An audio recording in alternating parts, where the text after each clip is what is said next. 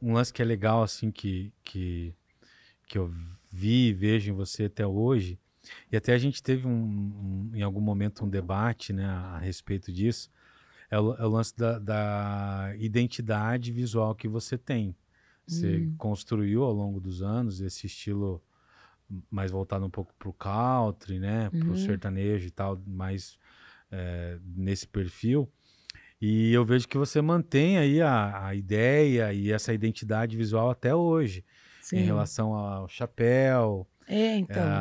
É, esse lance, essa, essa linha mais country, né? É, você, mesmo hoje em dia, isso sendo menos assim, você pretende manter isso o resto da vida? Então. Porque te, só história, fazer um parênteses aqui. Sim. Eu, eu pedi para você, em um momento ali, parar de usar o chapéu. Isso. Mas era para desconstruir também um pouco a imagem lá da Thaís que vinha da dupla, né? Sim. Não que eu não goste. Mas eu vi que você se, se parece que estava perdendo algo, assim, né? Se sentindo é, perdida sem o chapéu. Vi Sim. que o chapéu é importante para você. Era. É porque assim, ó, eu não, usei, eu não usei a minha trajetória toda como dupla, eu não usava chapéu. Certo. Até porque, como eu era lá do, do, do escritório de Cebola, ele também tinha o João Marcos Fernando, que são os meninos brutos, ele já usava chapéu. Sim. Então, eu, na época, não, não usava. Daí, depois que veio a pandemia, né, que que a gente deixou de trabalhar com cebola devido à pandemia.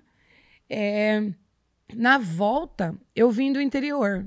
E lá, as raízes da minha família é, são todas assim, de, de, de, fazenda, de sitiante.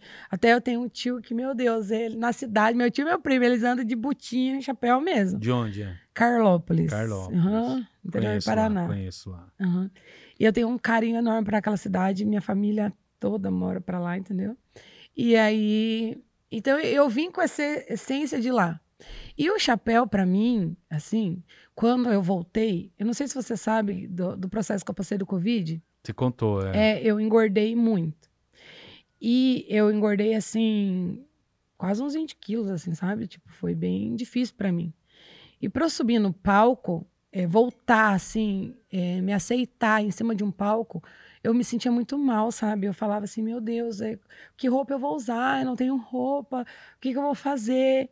E aí nisso, o chapéu, nessa época, é, é, ele veio como. Não sei, parece que ele me trouxe uma segurança. Né? Eu fui, na verdade, assim, ó, o chapéu, a história, vou te resumir mais ou menos como é que foi a história do chapéu. O, o grupo country, assim, é, as comitivas sertanejas, é a galera, assim, desse meio, da galera do chapéu. Porque você uhum. sabe que uhum. Curitiba tem a galera tem. do chapéu que é muito forte. Muito forte. E eles abraçaram a nossa dupla nessa volta à pandemia. E aí até eu queria agradecer a galera da Mega Pecuária, que foi, né, que eu nunca vou esquecer, vou ser grata a eles a vida inteira, que foi eles que me presentearam com o chapéu. E a hora que eu me olhei com o chapéu, parece que eu me enxerguei de volta. Eu falei, meu Deus, olha, essa era a Thaís, que eu também estava em, em, processo de construção, de, né, de pessoa de novo. E eu falei, meu Deus, olha essa Thaís. E parecia que se eu tivesse sem o chapéu, eu não era cantora. Entendeu? É igual o sapatinho da Cinderela, colocava. Daí Entendi. virava cantora. E eu me apeguei ao chapéu de volta. Já era uma coisa que gostava, que era da minha raiz. E daí eu voltei. Daí agora eu vejo, eu olho pro chapéu, eu vejo Thaís Amorim hoje uhum. no chapéu. Até às vezes eu faço alguns shows aí, fiz algum, dois shows sem chapéu e eu fico perdida. Parece que eu tô, tá faltando a parte de mim.